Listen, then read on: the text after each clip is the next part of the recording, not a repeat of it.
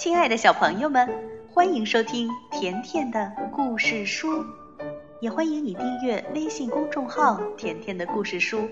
甜妈妈和甜甜每天都会给你讲一个好听的故事。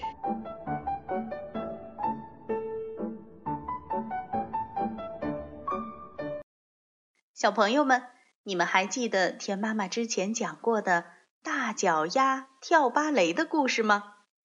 故事的主人公叫贝琳达，她有一双非常非常大的脚。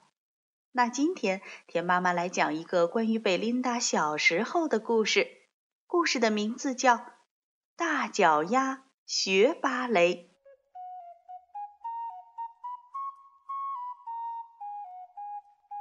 有一个漂亮的婴儿，名叫贝琳达。贝琳达身体每个部位都很小，哦，也许可以这么说吧。他的头上有一小缕卷发，脸上有小鼻子，还有小肚子、小手、小膝盖，还有，哦，我的天呀，还有一双超级壮观的大脚丫。人们都说。哦，没关系，等他长大了，呃，脚看起来就小了。贝琳达长大了，脚看上去却还是不小，她的脚越来越大，越来越大。随着年龄的增长，贝琳达体会到了大脚丫的好处。他能拿到放在高高桌子上的饼干桶，他也能够在蹦蹦床上跳得非常高，即使常常落在树上。贝琳达很会踢足球，可是他觉得在草地上大步跳跃，还有跳胜利的舞蹈，比射门得分可有趣多了。滑雪的时候。贝琳达甚至可以不用雪橇，只是脚趾头会很冷。不过有些时候，有大脚丫可一点儿也不好玩。例如在跳绳的时候，常常被绳子绊倒；跳房子也不太容易。特别是买鞋子的时候非常麻烦，适合贝琳达穿的鞋子通常都很丑。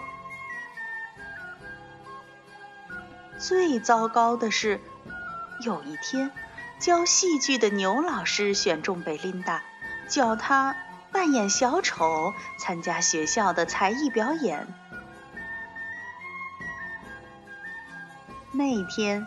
贝琳达去看她的好朋友小杰和丽丽饰演杂技，牛老师选中了他们，然后他的目光转向贝琳达，他说：“贝琳达，你会表演什么？”贝琳达说：“我，我，我什么也不会。”嗯，有这双大脚丫，你会是很棒的小丑。我们需要一个小丑。你就排在你的朋友前面出场吧。”贝琳达说，“可是我不想。”牛老师却说：“没什么可是。”第二天放学以后开始彩排，牛老师说：“准备好了吗，贝琳达？用脚跟转圈圈，然后一屁股坐在地上。”接着踮起脚尖转圈圈，然后脸朝下摔在地上。贝琳达没有选择，她必须学习小丑的舞蹈。牛老师大声说：“摔得用力一点儿，对，就这样。你有这双大脚丫，你是个天生的小丑。”可是贝琳达觉得。很丢脸。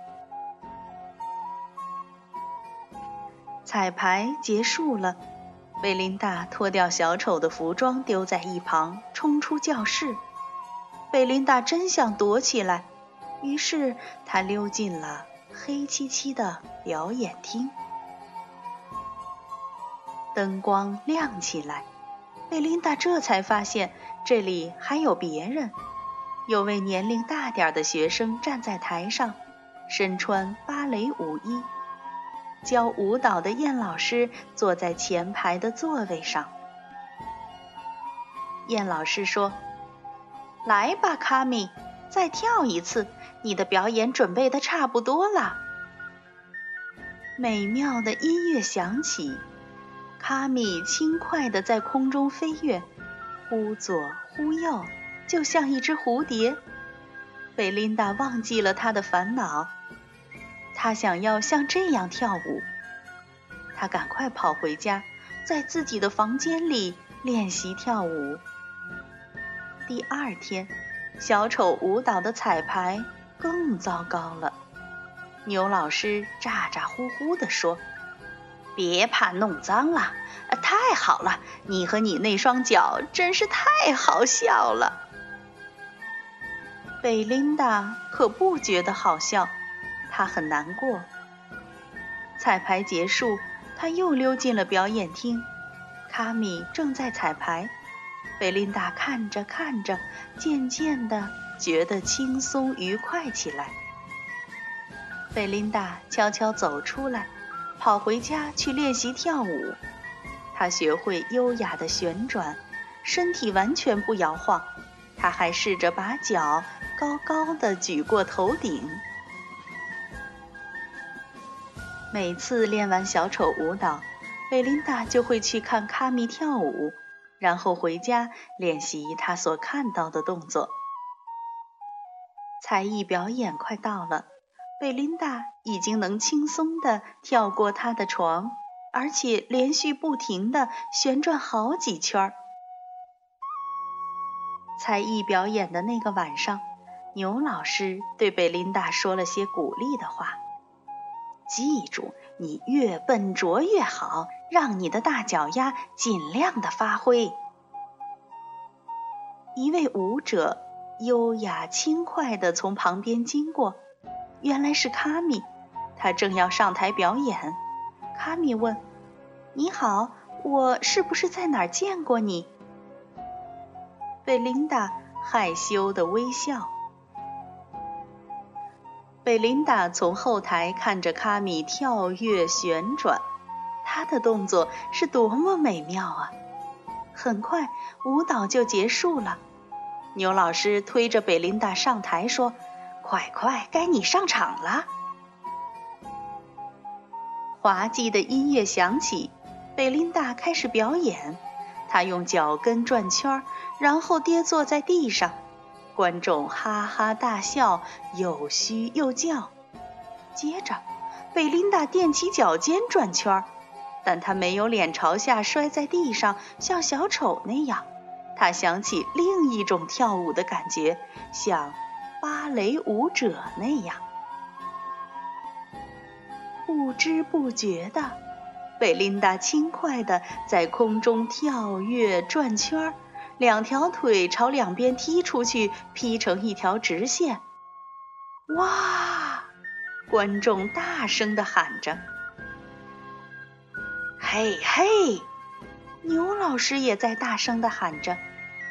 贝琳达优雅的旋转，横越大半个舞台。